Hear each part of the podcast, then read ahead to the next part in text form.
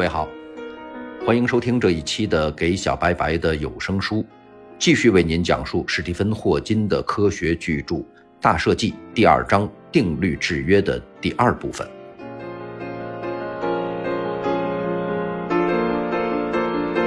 尽管古希腊人关于自然的猜测极富洞察力，他们的大多数思想作为现代科学仍然不够格。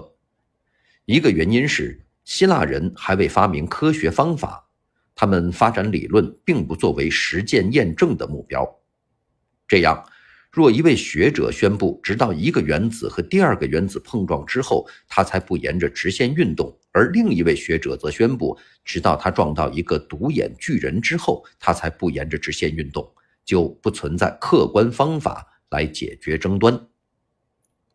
另外，在人类的律条和物理的定律之间也没有清楚的区分。例如，公元前五世纪，阿纳克西曼德写道：“万物都从一种初等物质产生，并返回其本源，以免它们因其恶行被罚。”而根据艾奥尼亚哲学家赫拉克里特他的看法，太阳如此这般行为，否则的话，正义女神将会把它毁灭。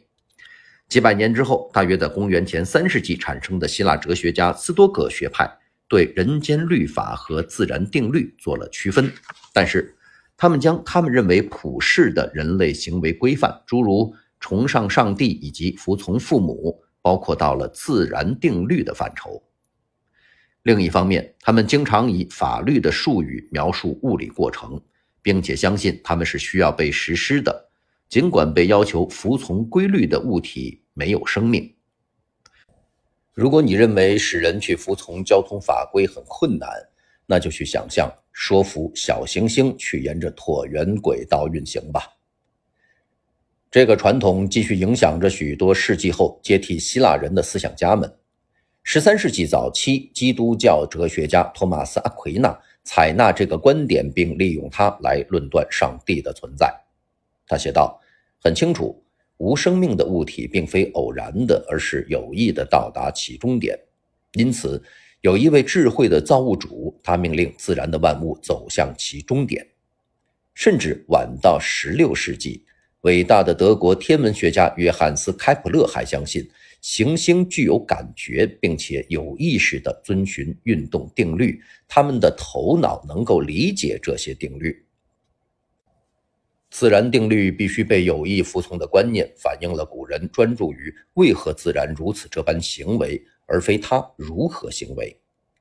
亚里士多德是拒绝科学必须主要以观察为基础的思想的那种方法主要动议者之一。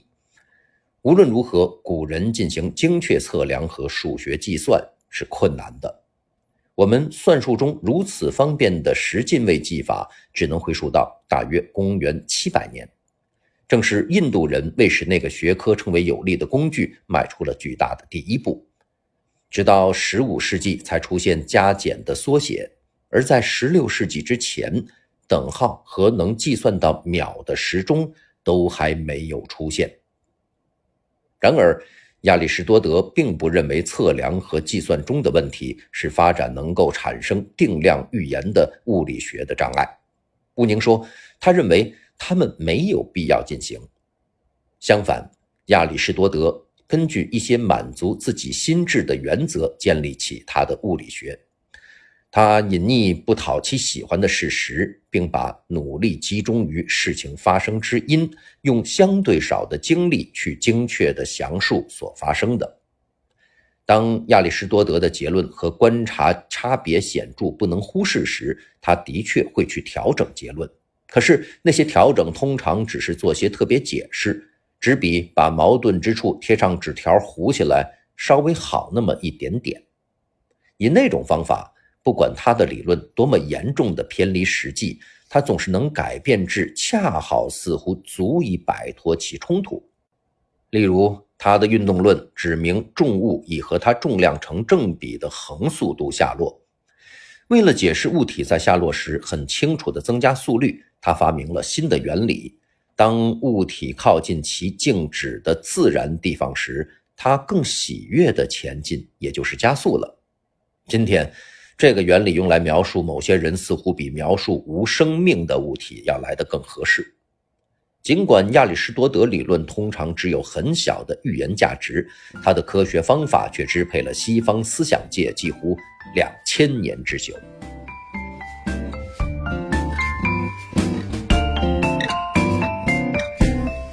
希腊基督教继承者拒绝宇宙由中性的自然定律制约的观念。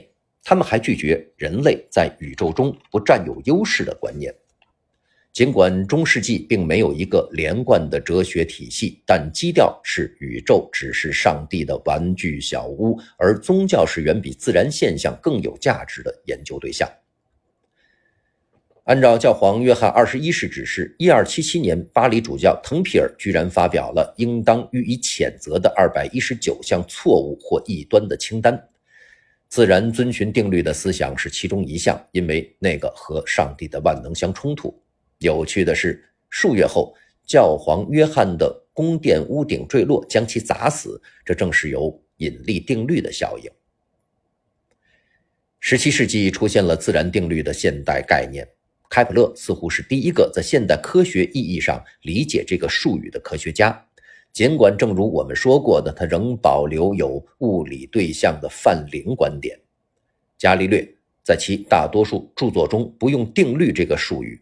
然而，不管他是否用了这个词儿，他的确发现了大量的定律，并且提出两个重要原则：一个是观测是科学的基础，另一个是科学的目标是研究存在于物理现象之间的定量关系。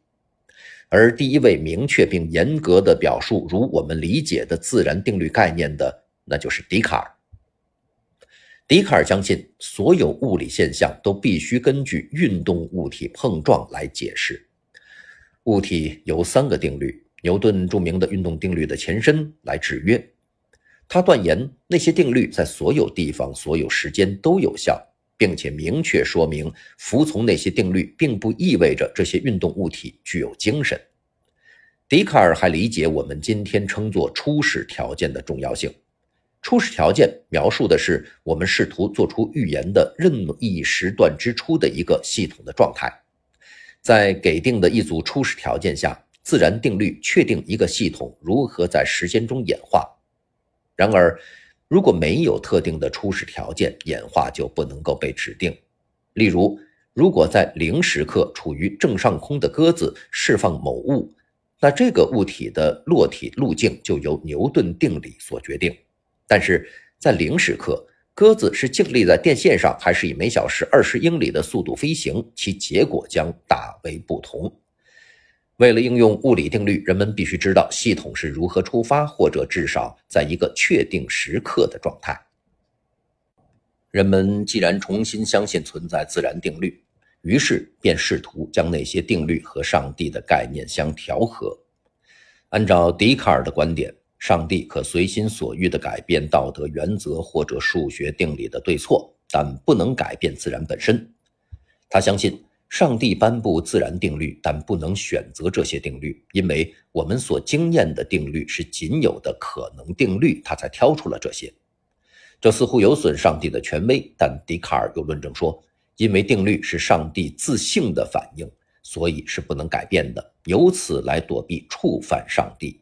如果这是真的，也许人们会认为上帝仍然具有创生种种不同世界的选择。每一种对应一套不同的初始条件，但笛卡尔又否认这个。他论证道，不管在宇宙开端物质安排如何，随着时间推移，它就会演化成和我们一样的世界。此外，笛卡尔感到，上帝一旦让世界启动，他就再也不管它了。著名的牛顿采取类似的观点，当然有些除外。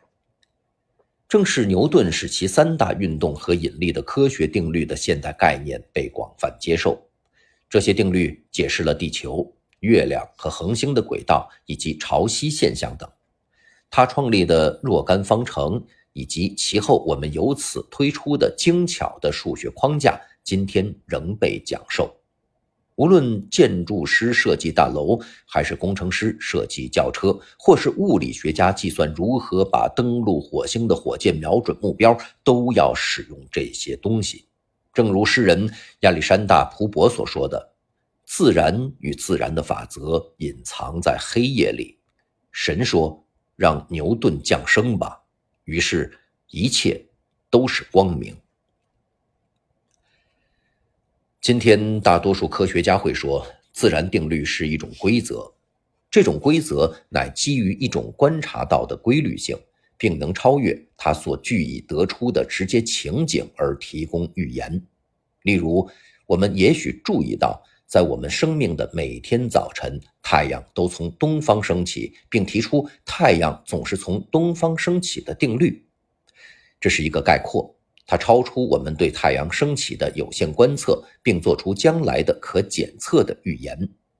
可是，像这个办公室中的电脑是黑色这样的陈述，就不是一条自然定律，因为它只和办公室内的电脑有关，也并未做出诸如“如果我的办公室买一台新电脑，它必然是黑色的”这种预言。